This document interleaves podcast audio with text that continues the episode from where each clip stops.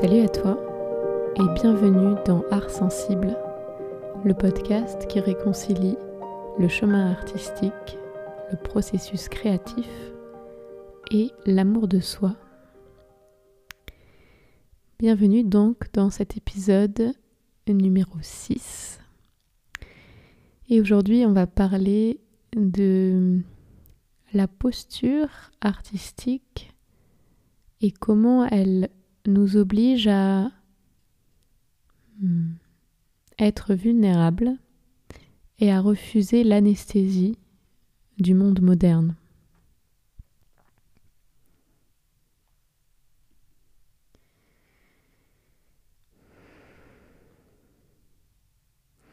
On est dans une société qui nous pousse vers une forme de désensibilisation, une forme de d'anesthésie. Tout simplement parce que nous sommes poussés dans nos limites en tant qu'être vivant, en, tant qu'être euh, doté de sens, de sensibilité. L'accélération de la technique et de la technologie pousse à une forme de négligence des besoins humains et l'oubli de notre fragilité intrinsèque il y a dans l'avènement de la technologie une fuite de notre euh, finitude, c'est-à-dire le fait que nous allons mourir un jour, chacun et chacune d'entre nous. Une tentative d'oublier cette réalité et en, en se plongeant dans ce que nous offre Internet, toutes ces informations, nous oublions notre finitude et en même temps nous nous oublions. Nous oublions notre euh, puissance, notre capacité d'action et de création. Au profit d'une euh, apparente puissance à travers le savoir, nous fuyons notre intériorité et ce qu'elle peut nous apporter comme connaissance profonde du réel. L'artiste est celui qui s'écarte des sentiers battus, des chemins tout tracés, qui quitte l'autoroute ça peut être une autoroute euh, neuronale, par exemple, ou une, une autoroute de pensée, et qui décide de ressentir.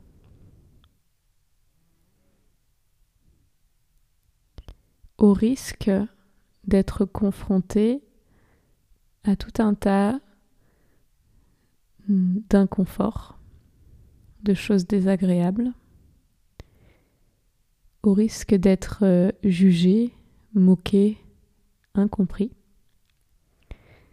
au risque d'être seul.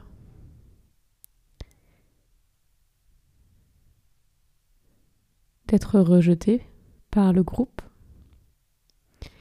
Et c'est un risque énorme à prendre puisque l'un de nos besoins primaires qui, à l'origine de l'humanité, était le plus important, l'élément le plus important pour la survie, c'est l'appartenance au groupe. Sans les autres, on ne survit pas à l'origine.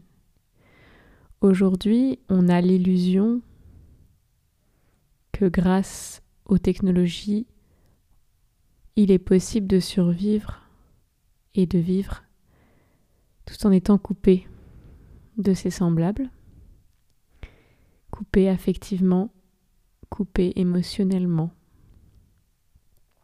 et spirituellement.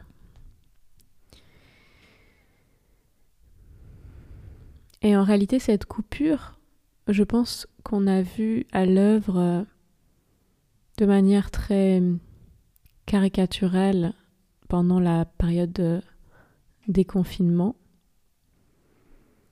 Elle révèle une autre coupure, qui est une coupure de soi-même, une coupure de ses ressentis intimes, que ce soit des émotions, des sentiments, des intuitions.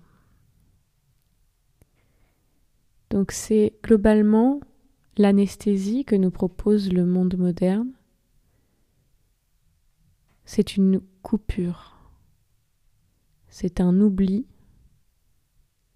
de ce lien qui existe entre toutes choses, de ce lien qui existe entre moi et l'autre, au niveau entre guillemets horizontal, mais aussi de ce lien qui existe entre moi et, et chaque objet, chaque élément naturel, qui existe entre moi et, le vivant tout simplement. Petit aparté, vous entendrez peut-être divers types de sons. Alors parmi ces sons, il y a mon chat qui, aime jouer avec les, fils et qui est fasciné par mon, ma mise en place euh, pour le, enregistrer le podcast. Euh, je crois qu'il y avait un autre épisode, c'est peut-être l'épisode 3 ou 4 où j'avais évoqué euh, comment elle peut parfois me challenger dans mes tentatives d'enregistrer. Je bois un peu de tisane parce que j'ai j'ai la gorge encore un petit peu enrouée d'une d'un épisode de, maladie. Les autres sons que vous entendrez peut-être viennent de la machine à laver du voisin et, également des, passants dans la rue, parce que même si mes fenêtres sont fermées, il peut arriver qu'ils parlent un peu fort. Voilà, ça vous met dans l'ambiance.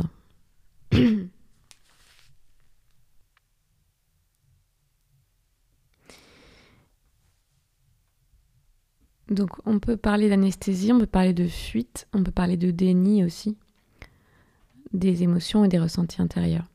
L'artiste, il n'a pas le choix en fait. S'il veut vraiment se livrer sincèrement à, quelque chose de nouveau, à, à créer quelque chose, il se doit d'être réceptif.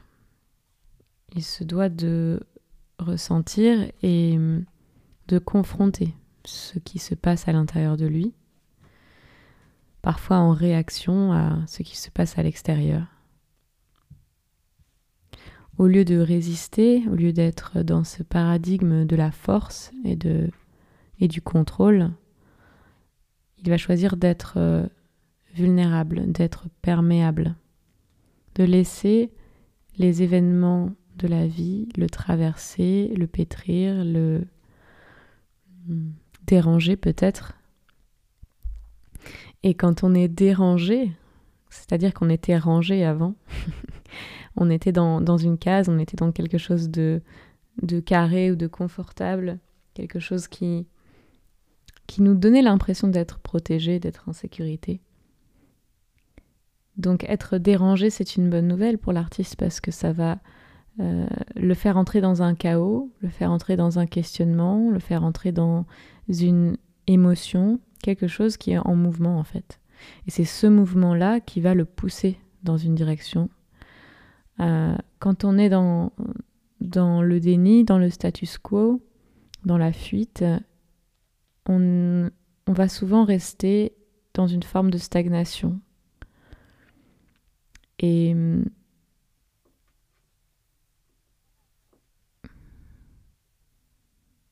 il n'y a aucune raison que que la créativité surgisse euh, quand on reste dans le confort et qu'on le maintient. Et parfois, il y a des événements de la vie qui vont forcer, entre guillemets, notre euh, inconfort et notre dérangement. Euh, et la question, c'est qu'est-ce qu'on fait face à ces événements? Est-ce qu'on résiste? Est-ce qu'on fait tout pour les mettre de côté, pour les contrôler, pour euh, ne pas recevoir leur message ou est-ce qu'on dit ok, ok, j'essaye de comprendre, j'essaye d'entendre, j'essaye de recevoir l'enseignement qui se déguise derrière cet événement, derrière cette expérience. Et si je ne reçois pas un enseignement clair, je vais en faire un prétexte pour la création et cette création peut-être va m'enseigner d'une manière ou d'une autre. Et c'est là où on en arrive à, la question de, de l'artiste initiatique, initié. En fait, choisir le chemin artistique, artistique ce n'est pas seulement choisir une voie professionnelle, par exemple, ou, choisir d'en faire une partie de, de son quotidien. C'est aussi euh, prendre son courage à deux mains pour euh, rentrer sur euh, une voie d'initiation. Parce que l'artiste qui va sincèrement offrir son corps, non pas à la science mais à l'art, offrir son corps et son âme et son esprit à, à son œuvre, il s'expose. C'est pour ça que je parlais de vulnérabilité. Il s'expose au changement, il s'expose à la transformation, il s'expose à l'humiliation aussi, parce que pour apprendre, il faut se tromper. Et comme on a été élevé très souvent dans l'idée que l'erreur est quelque chose de honteux, c'est le péché, euh, eh ben, ça donne cette sensation quand on s'autorise l'erreur, quand on s'autorise véritablement l'apprentissage, il y a souvent cette sensation d'humiliation. Et en réalité, l'expression la plus adaptée, ce serait euh, l'expression anglaise humbling, to be humbled, c'est-à-dire être rendu humble. C'est, ça, peut, ça pourrait être une autre définition de l'humiliation, une définition, on va dire, un peu plus constructive ou positive, dans le sens où il ne s'agit pas de, d'avoir honte, même si on peut ressentir cela quand on fait une erreur. Il s'agit de se rendre compte qu'on est humain et qu'on est dans une expérience constamment évolutive, qu'on n'a pas encore tout compris. Euh, et qu'on a encore beaucoup à, à, découvrir. Et ça rejoint la posture euh,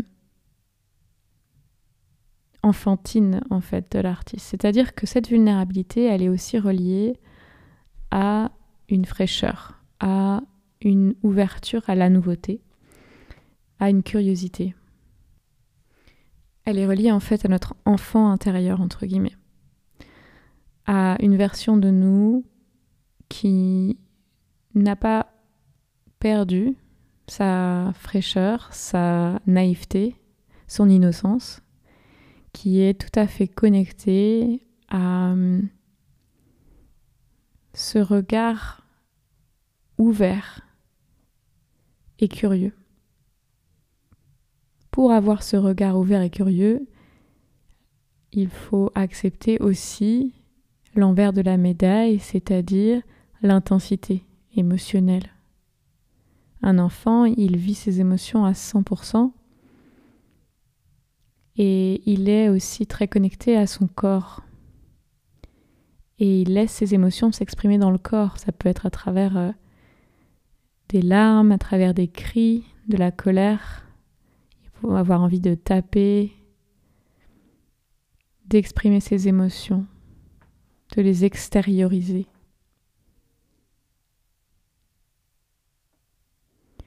La manière actuelle de la société à laquelle la société nous invite de digérer nos émotions, c'est de les mettre de côté, de les nier, donc de s'anesthésier.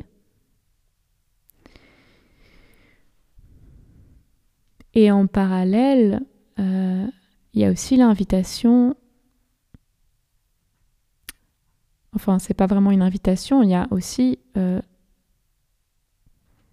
une quantité surprenante dans le monde de, de destruction, notamment par les, les personnes les plus, qui ont le plus de pouvoir au niveau politique. Et à mon sens, cette destruction, elle prend racine dans le déficit de création, au sens de créativité, de connexion à, à son authenticité. Il y a une frustration énorme à ne pas créer, et cette frustration peut s'exprimer notamment par la destruction.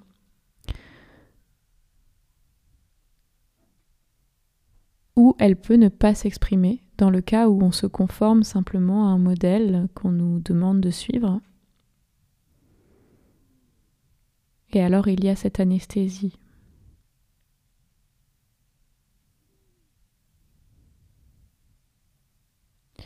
Ce qui génère la destruction, c'est aussi l'enfant à l'intérieur de nous qui a besoin d'exprimer quelque chose.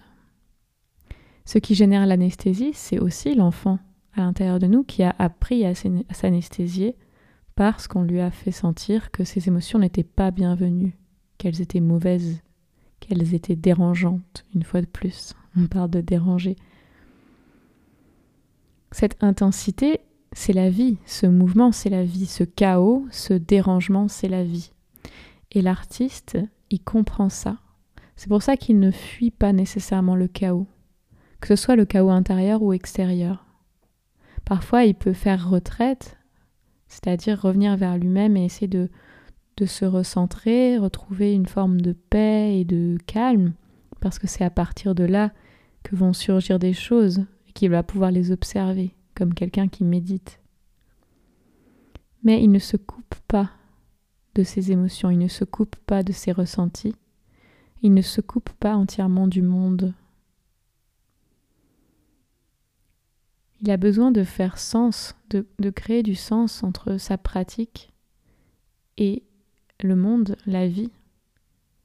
Il ne peut pas être dans cette séparation constante. En tout cas, à mon sens. Bien sûr, il y a toutes façons, multiples façons d'être artiste. Et certains euh, toucheront le monde euh, sans le savoir, peut-être des années après leur mort. Mais d'une manière ou d'une autre, ils ont été connectés à l'autre, ils ont été connectés au monde, ils ont été connectés à, ce qui est vivant en eux et autour d'eux. Car au fond, quand on est connecté à ce qui est vivant en soi, on est d'une certaine manière aussi connecté à ce qui est vivant autour de soi. Donc l'artiste, il, il prend ce parti pris, il fait ce, par, il fait ce choix.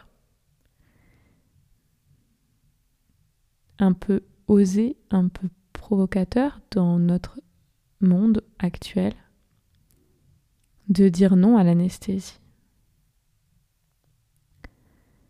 de dire non à la fuite, de dire oui à ce qu'il ressent, de dire oui au chaos, de dire oui au changement, de dire oui à l'émotion. Et c'est en disant ce oui qu'il se rend pleinement disponible à créer, Pas parce qu'il devient un surhomme, mais au contraire parce qu'il touche à un endroit très vulnérable à l'intérieur, un endroit où il il s'abandonne, il se laisse faire par la vie. La vie sous diverses formes, que ce soit l'émotion, le vide, l'ennui, l'excitation, le dérangement, la perturbation intérieure, l'intuition, le doute, l'incertitude, toutes ces choses qui nous traversent. Il se laisse faire. C'est la vie qui fait en lui, à travers lui.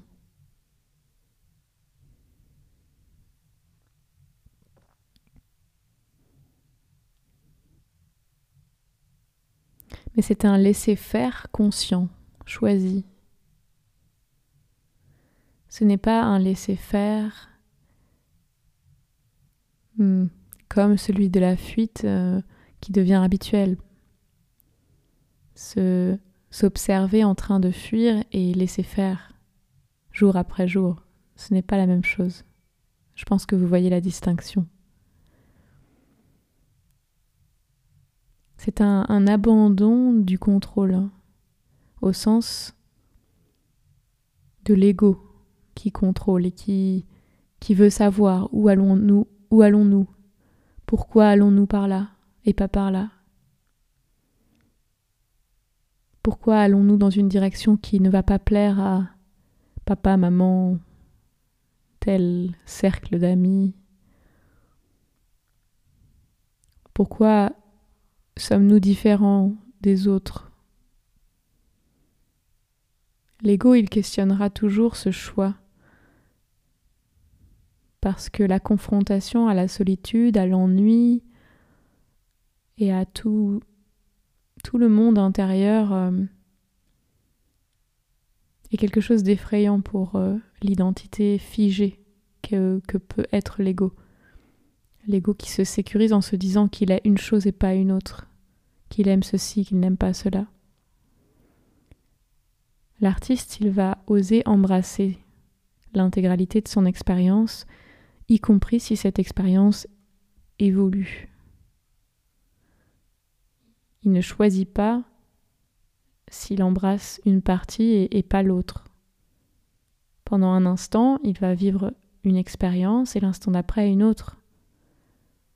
Toutes ces expériences, aussi diverses soient-elles, aussi perturbantes et dérangeantes soient-elles, sont matière à création, sont matière à apprentissage. sont matière à transmutation, sublimation. Alors il prend tout.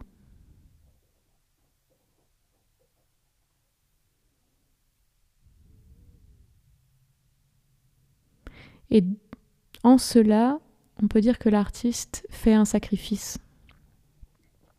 Il fait le sacrifice de ses certitudes, de certaines façons de penser figées, qui le maintiendrait toujours dans la même boucle, dans le même cycle. Il fait le sacrifice de sa fierté,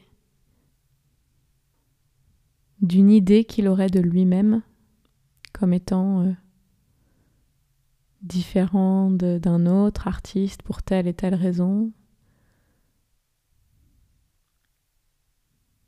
Il fait le sacrifice peut-être d'un espoir d'être euh, reconnu, d'être renommé,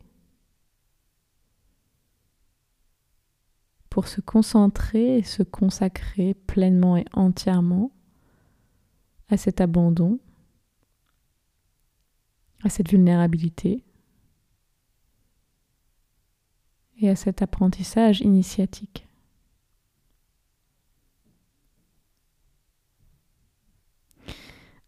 Je crois que en cela, on peut dire que le chemin artistique est un chemin hautement spirituel, mais qui passe par la matière, qui passe par l'expérience humaine, vivante, vibrante. Ce n'est pas un chemin éthéré où on se perd dans les pensées. En tout cas pour moi, c'est un chemin d'humanité avant tout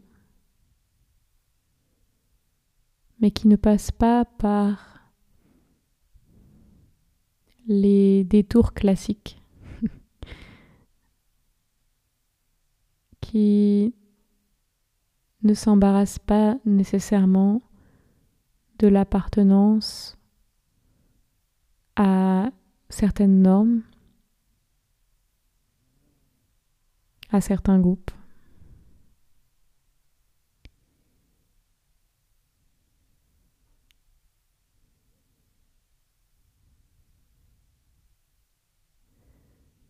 Ce qui est le plus précieux pour l'artiste,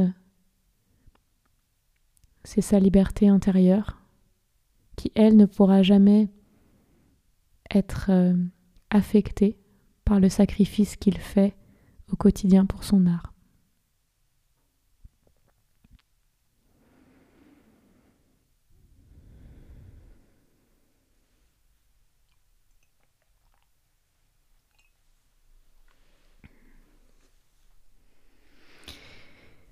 Voilà, je vais m'arrêter là pour aujourd'hui.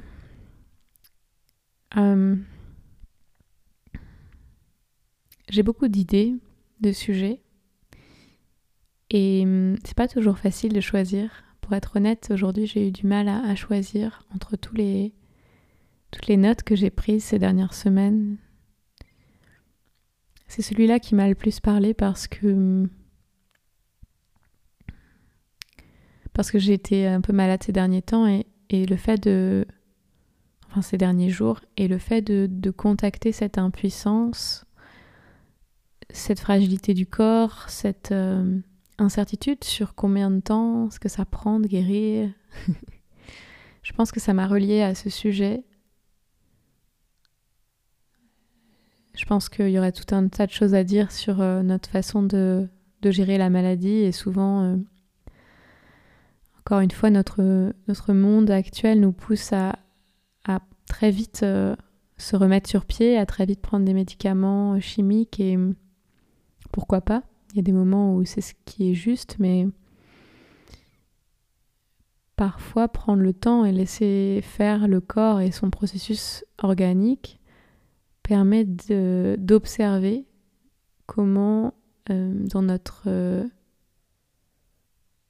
cerveau, certaines autoroutes neuronales se sont mises en place qui disent euh, vite, vite, vite, qui disent je veux, je veux, je veux, qui disent euh, il faut, il faut, il faut, et qui poussent euh, au faire et à l'action de manière assez dictatoriale finalement. Et je pense que tout cet épisode où je parle de, du fait de ressentir, de s'autoriser cette vulnérabilité, c'est c'est très euh, rebelle d'une certaine façon par rapport à un système qui nous dit euh, agis, qui nous dit sois productif, qui nous dit sois efficace et, et, qui nous enlève le droit à, la lenteur, à la douceur, à, au vide, qui nous remplit tout le temps d'informations et, et nous retire euh, souvent la possibilité de prendre le temps de réfléchir, de penser par soi-même, de prendre ses décisions en écoutant son intuition. Et hum, parfois, euh, la, la, maladie est un cadeau pour euh, la maladie ou, ou, la faiblesse physique. Moi, je sais que le fait d'avoir certaines douleurs chroniques m'a beaucoup aidé, paradoxalement, dans, dans mon évolution parce que peut-être que c'est encore cette histoire de humbling, d'être euh, rendu humble par euh, l'expérience.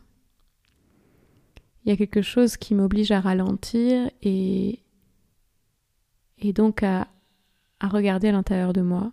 Et une fois de plus, à apprécier cette intériorité, à la goûter, à à en devenir euh, proche, à créer une intimité avec ça, plutôt que de d'être dans cette, distance que crée l'anesthésie, que crée la coupure, que crée la fuite. Ça ne m'empêche pas évidemment d'avoir mes moments de fuite. Je ne suis pas surhumaine et je ne suis pas euh, imperméable à, aux influences euh, du système. Mais j'ai appris avec le temps à valoriser euh, cette lenteur, à valoriser cette écoute subtile de mes ressentis. Et c'est encore une pratique quotidienne qui est extrêmement précieuse dans ma vie et au service de mon art. En l'occurrence, les chansons, l'écriture, puis tout un tas de petites choses aussi que, que j'aime faire qui entourent euh, cet art comme une constellation qui entoure euh, le centre d'un univers.